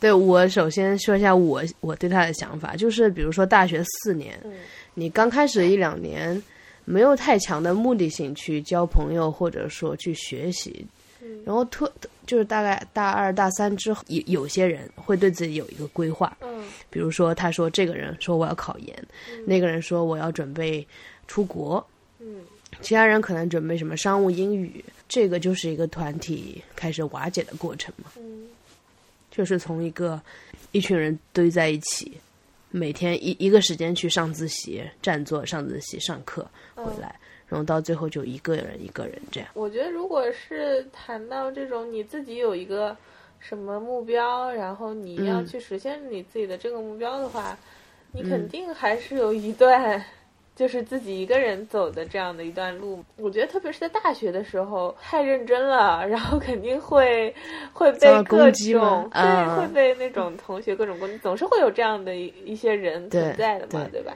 但是这可能是没有办法，因为。你你那时候有你自己的目标吗？我好像是这两年才会意识到，说我呃，我得每年都有一个目，都有一些自己的目标。我那时候记得你考日语一级，那个，就是还蛮忐忑，不知道能不能过，有一阵子。嗯，但是那个是全班人都在考，所以就没什么，你知道吧？就嗯最可怕的是，比如说我我们是日语专业，然后比如说有一个人他要考一个什么财会类的、财经类的一个什么证书的话，嗯，这个就比较特殊了。然后这个的话，他就可能会在他变得很，他考到这张证变得很牛逼之前，肯定会经受很多压力的。对对，所以集体的压力确实，嗯，严重的。然后还有一个叫 intimacy，这边也说到，说那我们到底是要追求集体的温暖呢，还是逃避集体的压力呢？就是说，我们有没有可能得到他人天堂的那个部分，而退还他们地狱的那个部分？我觉得这个就是一个相处模式吧。有些人他天生两人在一起相处就比较舒服，就恰好嗯。取长补短这种。有有些人就不行。这个可能是两个人本身就是各方面非常契合的状态才会有这样的事情，但是如果真的是集体的话，就我觉得一般集体当中就是各种人都会有，所以如果真的是这种是普通意义上的集体的话，就是压温暖和压力是同时存在的。我现在突然想到。我好像在日本的时候，有一回我们好像本身有四个朋友一起去某一个就北海道的某一个地方去玩，然后大概玩了几天。回来的时候正好是我过生日，就是另外的几个朋友，然后加上一起出去玩的四个人，大概可能得有七八个人、十个人吧，就一起去放烟火啊什么的，给我过生日这件事情。嗯，就我一方面是觉得还挺开心的 Surprise，很温暖。另一方面也是觉得，哎呦，其实我不是很想在这么多人面前过自己的生日，而且我觉得可能很多人并不 care 是不是你的生日，可能只是来放烟火啊什么的。突然被 Q 到，还受宠若惊，有一种那种。刚才还想问，就是有没有什么集体的温暖？我怎么感觉我没有感受过什么集体的温暖呢？对啊，就感觉集体的压力、集体的温暖。我想想，啊，真没有，因为大学大一之后，我基本上就有固定的一起上自习的小伙伴，就有就再也没有集小团体体了，是吧？对对对，只有小团体两个人或两三个人，最多四个人这样一起。那你住在宿舍，你们宿舍当时是四个人对吧？对，四个人。可能你自己的小小团体是你自己经过挑选之后成立的这样的小团体，但是宿舍就不一样，宿舍是一个被分配到的这样的一个集体。嗯，因为还好，就是我们一共四个人，嗯然后我们宿舍有三个人，我们三个人的作息基本是一致的。啊，另外一个人他回来比较晚，对一刚开始是这样，然后我我们也会就是定期八个人就两个宿舍一起聚餐，好像那个是一个蛮常态的，就每个月我们都会聚一次餐，还挺好的，就在学校门口。然后就是你那种，比如说八个人点十个菜，就菜一盘一盘上，就一盘一盘清。就现在想起来蛮好玩。然后现在我们八个人里面有三个结了婚，好像两个人一个人已经有儿子了，儿子已经蛮大的了，能说话了。然后还有一个在怀孕。那那你们这个还挺落后的，就是 真的吗？我们真的是人家有一个宿舍，好像八个人的宿舍，我想想啊，还是六个人的宿舍。只有一个人没有小孩，跟我们一起的嘛，就一二年本科毕业。对啊，就我同学。文啊，文科生是不是早一点？然后里面唯一一个到现在还没有结婚的女生，就是也没有小孩的女生。然后我跟这个女生，我有跟她有接触嘛，现在还嗯。然后她就跟我说，他们宿舍有有那个群嘛。嗯哇，每天聊的都是些啥？对，挺可怜的。对，我那朋朋友圈里面有孩子的人，我我基本上大部分人都屏蔽了。就是确实可爱，我就是偶尔会点进去他们的头像，专门看一圈。包括你姐姐，就是不知道还好像想保持朋友圈的一个整洁 肃静，就是不能太多小小小宝贝。因为那个集体还有这个个人的，如果是这样的一个考虑的方式的话，如果是在老家的话去工作去奋斗的话，其实身边还是有就是家人啊，然后还有包括。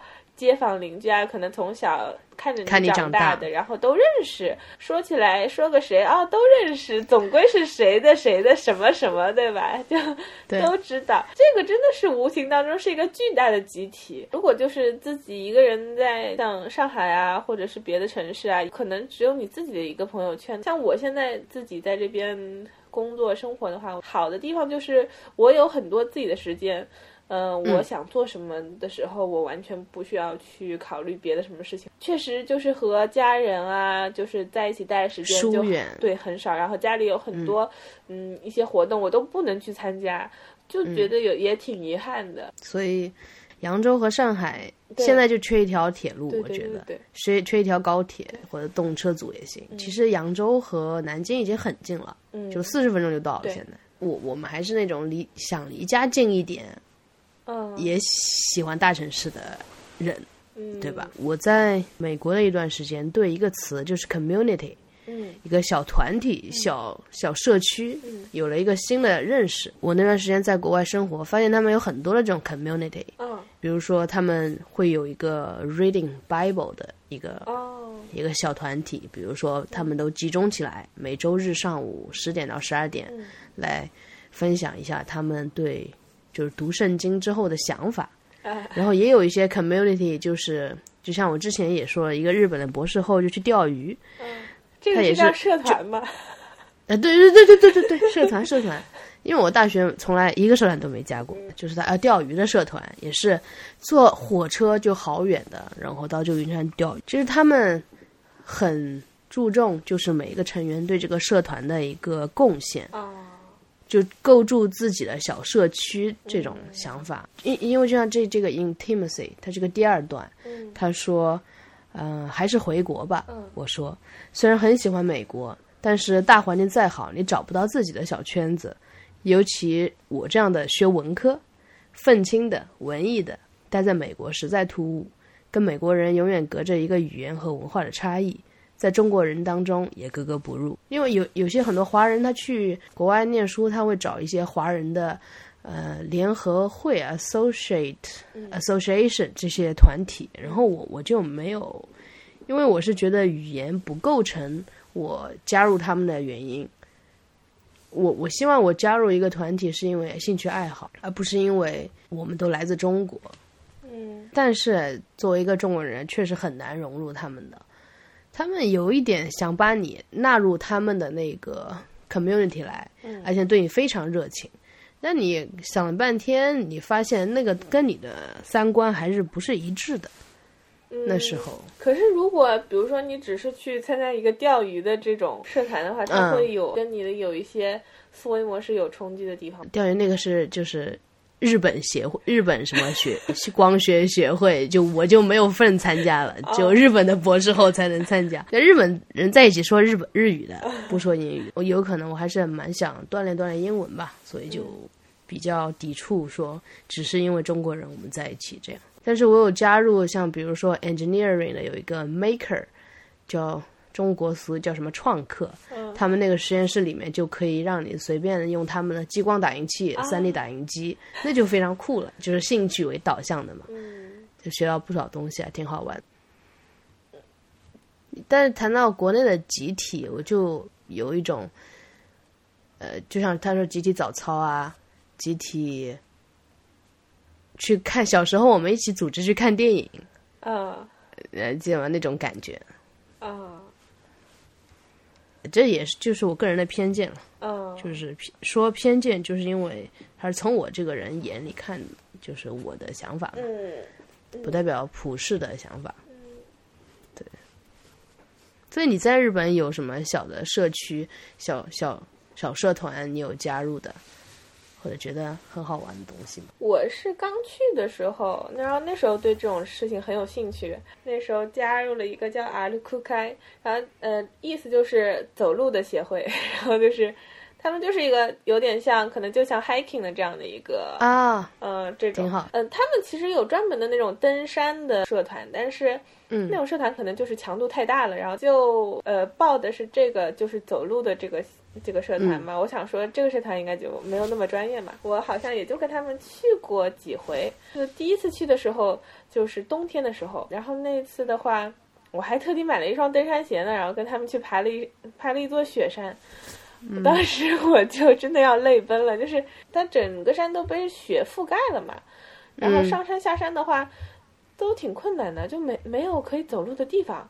然后就是雪嘛，我就是特别慢，体力又跟不上，而且下山的时候很可怕，因为其实那个雪的话，它就是它没有那个阶梯嘛，然后就没有任何的对下面东西你也看不见。对啊。后来就是他们就会在前面帮我踩出，用在雪上帮我踩出阶梯一样的东西。都已经踩阶梯了。对呀，边的那些日本人，他们有男生有女生，女生很少，只有一两个。男生他们走的可快了，就在那个雪上，就是雪山上，在那儿飞奔。然后我真的很害怕，哎，我本身还挺胆大的一个人，下山还挺陡峭的，而且就看不见路在哪里，就只有雪嘛。我真的很害怕，他们就。一节一节帮我在雪上踩出那个阶梯，我踩着那个阶梯下山，结果好像脚脚还就是掉到那个一个洞里面去了。大家都特别好，特别 nice，一直在关心我。我在最后一嗯，就我后面有人看着我，然后 就是感觉大概有三四个人在帮我爬山。我就说到 hiking，美国人对 hiking 就是极度狂热，他们不会说像中国人，嗯。买买买也有可能，但是我接触的好多啊，在加州住着的人就是很喜欢自然，车上呃驮着那个帐篷就去 hiking，然后晚上问他干嘛，在那种国家森林公园里面也没有电，真的是电都没有，问他干嘛，他就说 sleeping，嗯。然后就特别享受人和自然融为一体的那种感觉。呃，一般他会有那个山道，他会给你提示说这个是一个小时，这个四个小时，那个八个小时。很多美国年轻人都直接上八个小时，他们可能从小就锻炼出来这种能力。嗯，我记得我 hiking 了，来往往返一共四个小时，我就不行了，我就听到这个四个小时，我就已经腿软了。中途我就说，咱们回去吧。然后去爬了山之后，感觉就。就唤起了我对那种爬山那种记忆，然后一下觉得好好有趣的一个活动啊！住的这个附近，因为还是平原地区嘛，然后这种山其实还挺少的。对对对对对对，是地理环境不允许。对，爬个山不容易。嗯，不像在北海道，就是真的是好多好多山，然后你开车大概半个小时、一个小时就能到一个山这边。呃，然后刘玉的话，他还呃有一篇文章叫《被搁置的生活》，在写论文的时候，呃，每天忙忙碌碌的。然后他说，虚假忙碌的直接后果就是我开始为了事业而搁置生活。我给自己列了一个清单，上面列举着写完论文以后要做的事情。在过去三年里，这个清单不断变长，我的论文简直就是一个一病不起的亲人，把我牢牢地拴在小黑屋子里，哪儿也去不了了。最后，他有说，为什么勇气的问题总是被误以为是时间的问题，而那些沉重、抑郁的、不得已的，总是被叫做生活本身。其实我第一个感觉是，刘瑜他是一个用现在的话说就是现充，叫现实世界非常充实的人。嗯他有很多，比如他他会有这种清单。我我看到有些跟我同龄的人，就是好像没有太多事情可以做，就是玩王者荣耀啊，玩很多游戏啊。我其实就蛮不理解的。我说时间就挺来，嗯，不够用的，为什么他们还会用在这些上面？所以我第一个感觉就是，其实刘瑜他这个人是一个非常，嗯，积极的、嗯积极生活的人。所以你看他的这个清单，他有读世界史、看小说，然后打马里奥、嗯。嗯马里奥是吧？就是超级玛丽嗯。都有通关，然后看话剧、去旅行，研究政治经济，就是正常人，比如说我们的 wish list 里面，呃应该没有什么研究政治经济这文种。学文学女博士毕竟不太一样，对对对，呃，跳 tango，你也在跳舞对吗？最近在学习。放弃了。对的，就是我跳了太对不是跳了舞之后，发现我自己的身体协调性真的太差了。对，这个是一个对自己的了解，也挺好的。嗯，学不到我就就了更了解自己。你你可以画画，你你以前画画，我觉得挺挺漂亮。对。哎，不是，我就觉得他这个这段话，他的那个重点是说，就是这些都是他想做的事情，但是他一直会觉得我现在要啊、写论文，干正事所以对对，所以这些事情就一直往后拖，往后拖，可能拖到有一天，然后就没有时间做这些事情了，又会有新的正事要去干。对其实，在这个过程中，嗯，真的是你写的那些愿望清单，就真的就是只是愿望清单。或者说就是这个清单，它会有一个排序，然后排在前面的可能是做的比较积极的，百分之三十完成，但后面的基本上后来可能后来就没有再完再也没有有什么进度条过。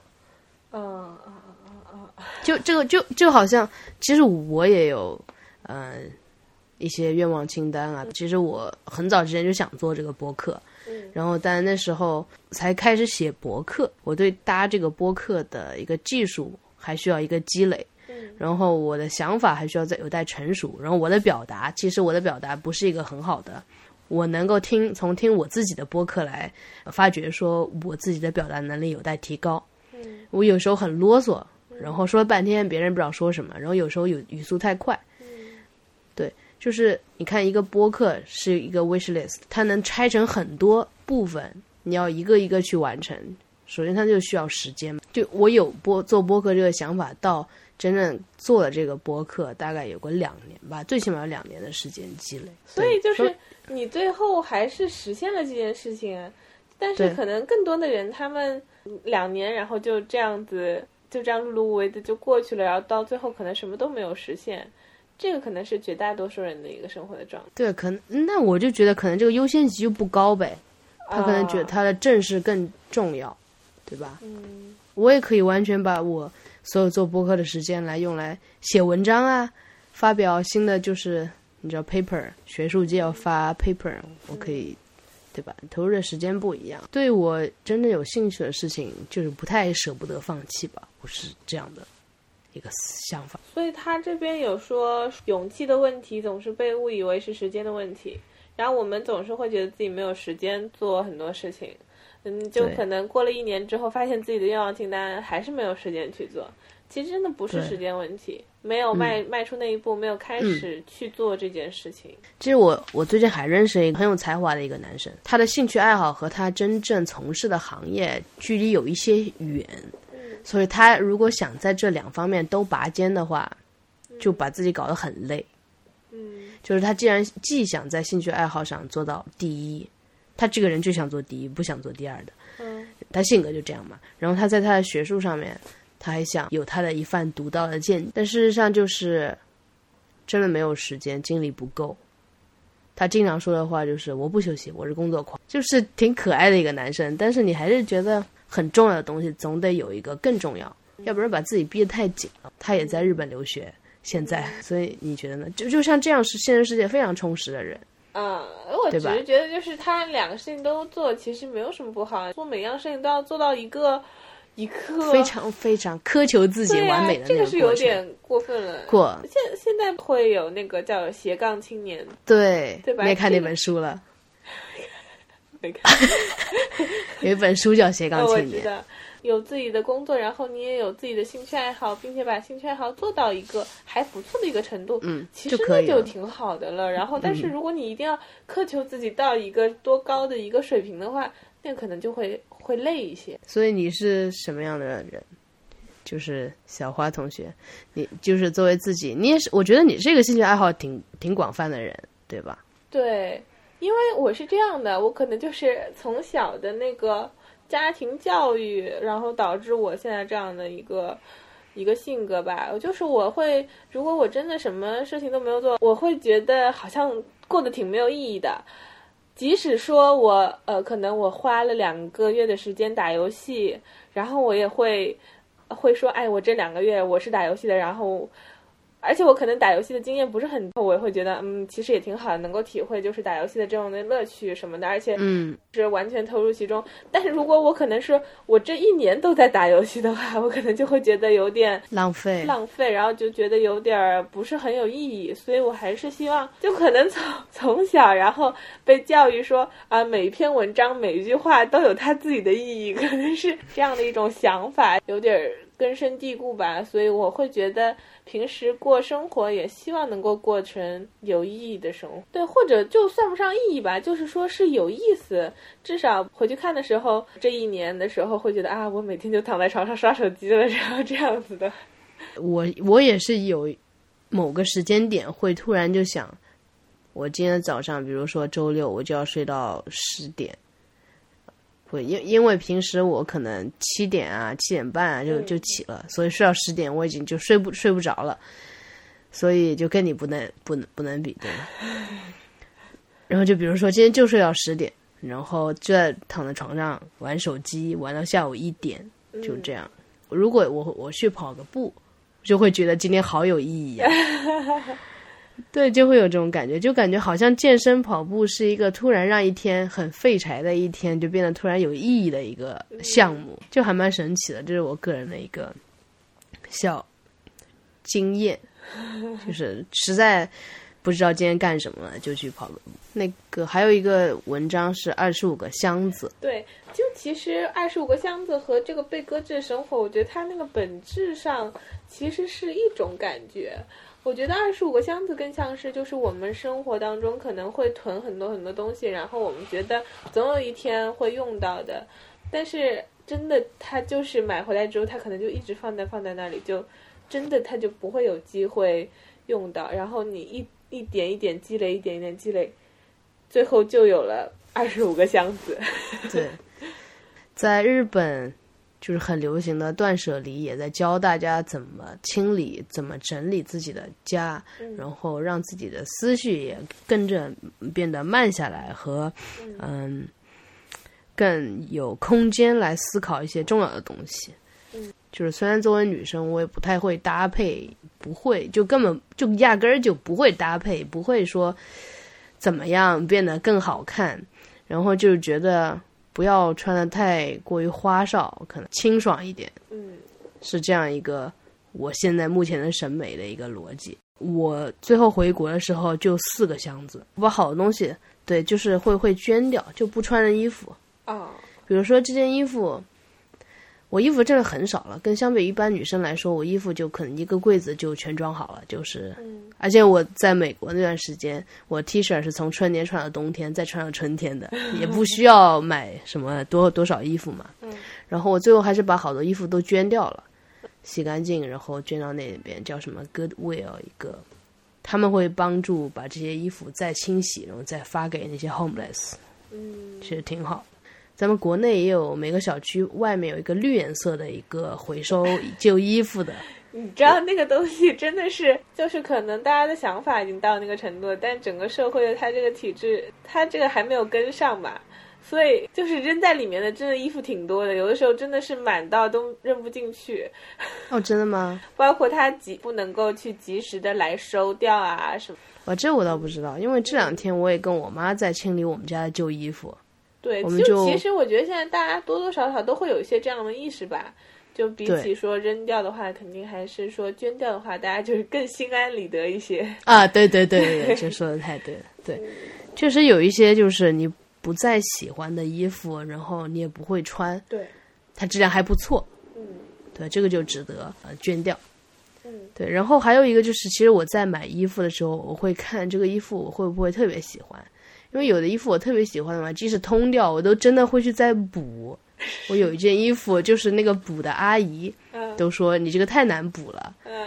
我说，然后我说没事，你就尽量补。他二十五个箱子蛮夸张的，而且好像你也有类似的好多好多箱子打包回国的经历。对，是的，我我当时回国的，我有好几个那种大的那个叫纸盒箱，纸盒箱，嗯，呃，都塞满了，船运寄回国内的。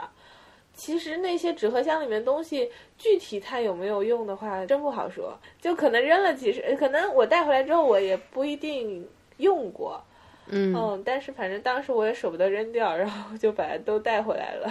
反正就这两年的话，就确实一直在想说，没有用的东西就扔掉，扔掉，扔掉，就这么脑子里一直有这件事情。但是真正去收拾的时候，还是犹豫说这件衣服要不要留下来啊什么的。呃，我在收拾的时候，一般就会问，比如说过去的半个月，呃，不是半个月，半年，我有没有真的用过它？如果没有，就会扔掉。我就通常用这个来问自己。对，这个这个方法，其实你的这个方法应该是挺好的。嗯。啊，然后下面一个就是刘瑜他在那个有一个叫事项的这篇文章里面有讲到关于奥运的事情。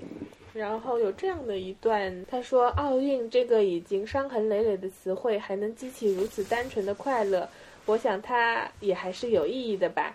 对于有些人来说，它意味着太监的春梦；而对于另一些人来说，它仍然能带来小时候巷口做爆米花的老头在孩子们当中激起的快乐。我想它也还是有意义的吧。”对，我我觉得奥运会。嗯，我觉得对我对我们我我们俩对我们俩之前有个交流，觉得奥运对我们来说还是挺有意义的，一定要看的。对，感觉非常有意义的一件事情。而且今年冬奥会我也就是看了一些嘛，可能是因为我我们自己国家就是冬奥会没有特别好的不怎么样，嗯，报道啊各方面可能都跟不上，所以就是感觉关注度没那么高。今年就是有这样的机会看嘛，觉得。冬奥会的观赏性也非常高，对对，冬奥会的观赏性，我觉得就是羽生结弦花样，那个叫什么花样滑冰。对我，我倒是觉得很多雪上项目也很有意思。对，我觉得它的观赏价值好像要比打乒乓球啊，对，感觉举重啊会还要好一些。只是因为夏季奥运会它有很多我们自己国家的一些选手，他在参加那样的比赛。对，可能是我们有一种参与感啊。冬奥会，我我对冬奥会没有什么参与感啊，因为就是 你知道，我们这边也不太下雪，就从小也没有说去滑雪的经历。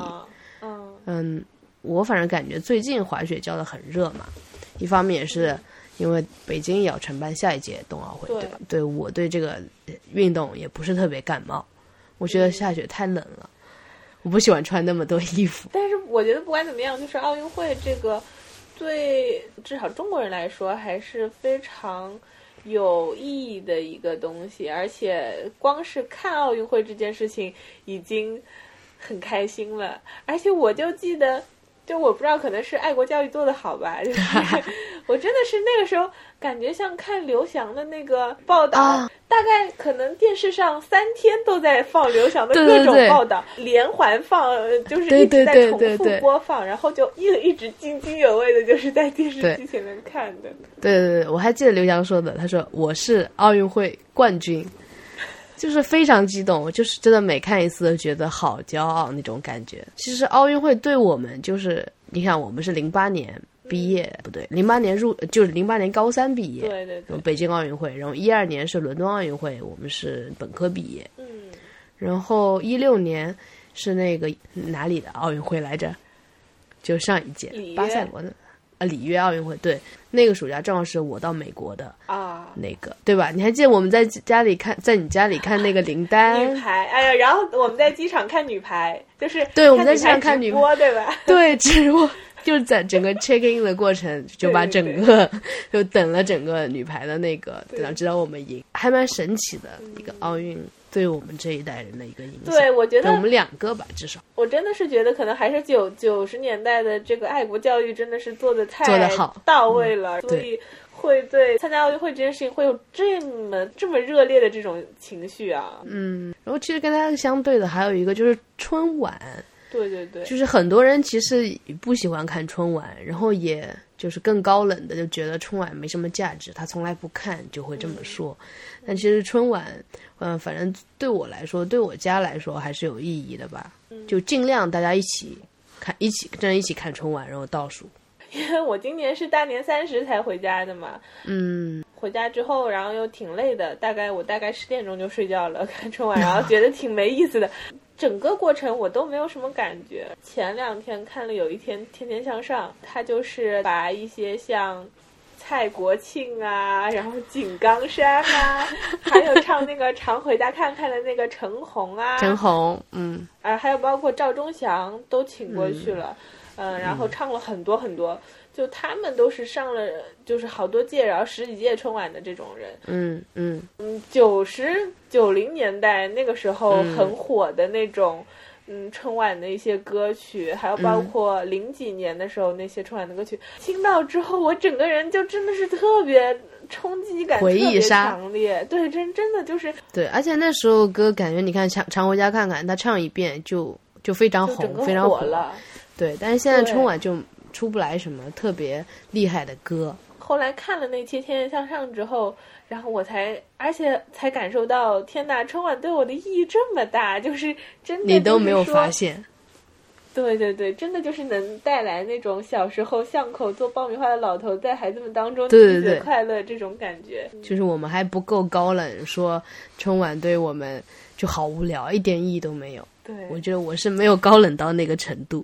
对我，因为听我外婆说嘛，说我小时候嗯就是特别喜欢，嗯特别喜欢倪萍。嗯，所以他他怎么知道你喜欢倪萍的呢？就是那小时候嘛，就是我每次就是看到倪萍出来的时候，我都会手上拿一束塑料花，然后给她鞠躬，你知道吗？对着电视机鞠躬。你当时？怎么想的？哎呀，就是当时就觉得这个阿姨真的太好看了，很优雅，还很温柔，怎么会有这么就是可能感觉像天仙一样的那种阿姨吧？还很亲切。对对对，还会一直讲感人的故事。哎 你也是挺逗的。而且小时候我就输个三七分嘛，然后就拿个塑料花对着电视机鞠躬的那个样子，特别有画面感。这样这几年倪萍就是又胖，然后老的特别厉害，脸不知道是因为什么原因，也会在电视呃屏荧屏上出现嘛，但是就老的特别夸张，然后我都会觉得就是那个时候怎么会喜欢这样的一个女主持人，对吧？阿姨，嗯天天向上上面的那些有一些当年的一些片段，然后我看嗯。倪萍和赵忠祥还一起唱过那种什么夫妻双双把家还，他们真的是主持人唱那种都唱的特别好，嗯，真的是有理由的，就是太真是很端庄、很对，很美丽的那种感觉。嗯，嗯，又专业又亲切。对，在这个时代，是每个人都可以评判或者评论说奥运会对自己的意义，嗯奥运或者春晚对呃自己的意义。这个在这一点上保持一致，就觉得对我们来说，就是真的是有意义，嗯，就很快乐。然后我们还有一个就是怎么说约定还是什么，对，是不是？对，就一起去看那个东京奥运会，夏季奥运会，我还挺期待的，的期待。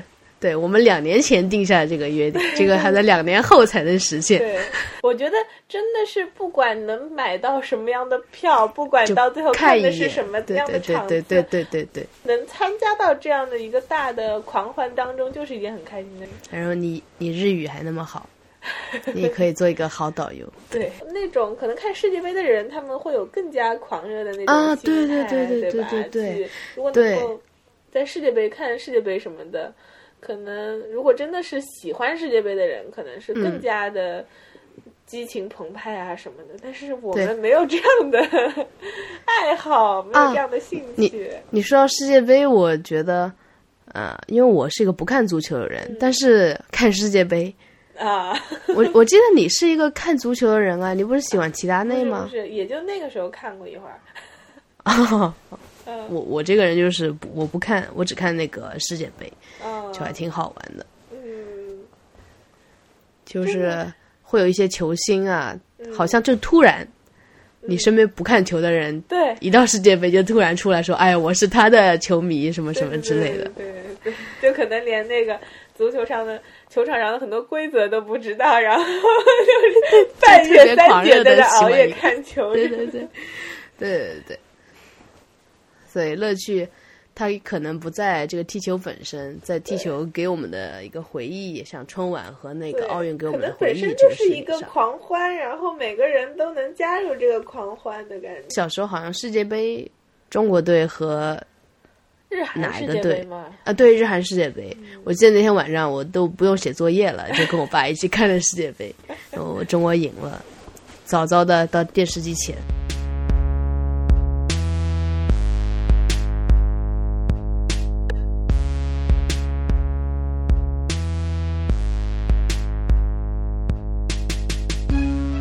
对，最后我们想跟大家也有有一个互动的环节吧，就是我们读到一一篇文章叫《非正式疯狂》。嗯，这篇文章，然后他说就是以前看一个电视访谈，呃，然后里面一个女演员说她总是恐惧自己，呃，会突然失控，做出特别疯狂的事情来。比如有一次参加奥斯卡颁奖典礼，然后坐在观众席中，她突然想大声说喊一声说薄荷，这个高呼薄荷的念头如此如此之可怕，以至于他身上都憋出了汗来。嗯，后来他说，如果我这么做了。那么我就是 officially mad 了，想想吧，多可怕呀！officially mad 和呃 unofficially mad 之间就隔着一个小小的词叫薄荷。有的时候生活当中，有的时候会突然有一种有一种小强烈疯狂种的对疯狂的想法。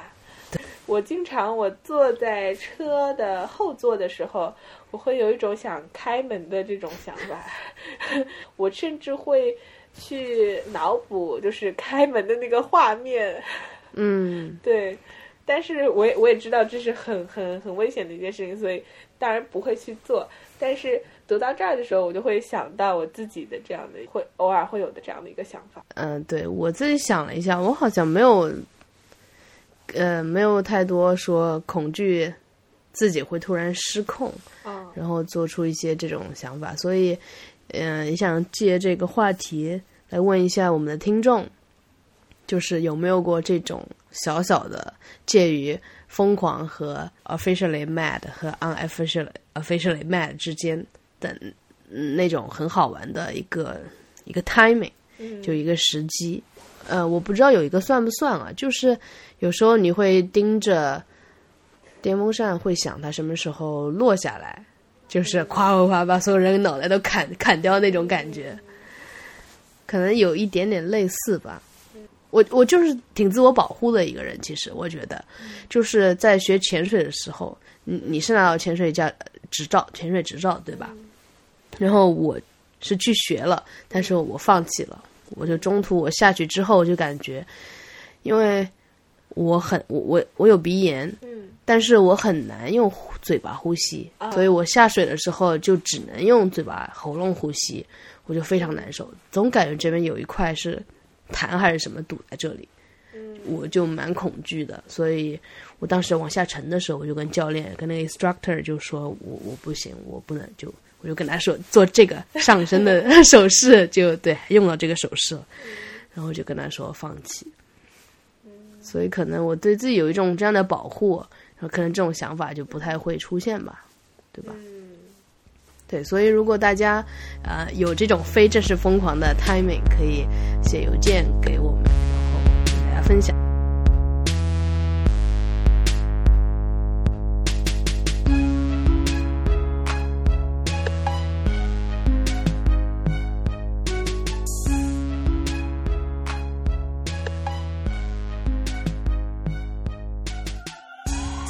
好，那么下面总结一下这一期播客的主要内容。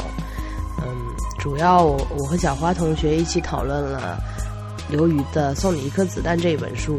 从这本书中，我们能唤醒我们对留学相关的一些回忆，分别讨论了在美国和日本，包括中国一些不一样的一些事情和有意思的事情，也讨论了刘瑜这个可爱的女博士，她对生活很敏锐的观察力，还有感受力，还有想象力那一种，呃，有生命力的东西。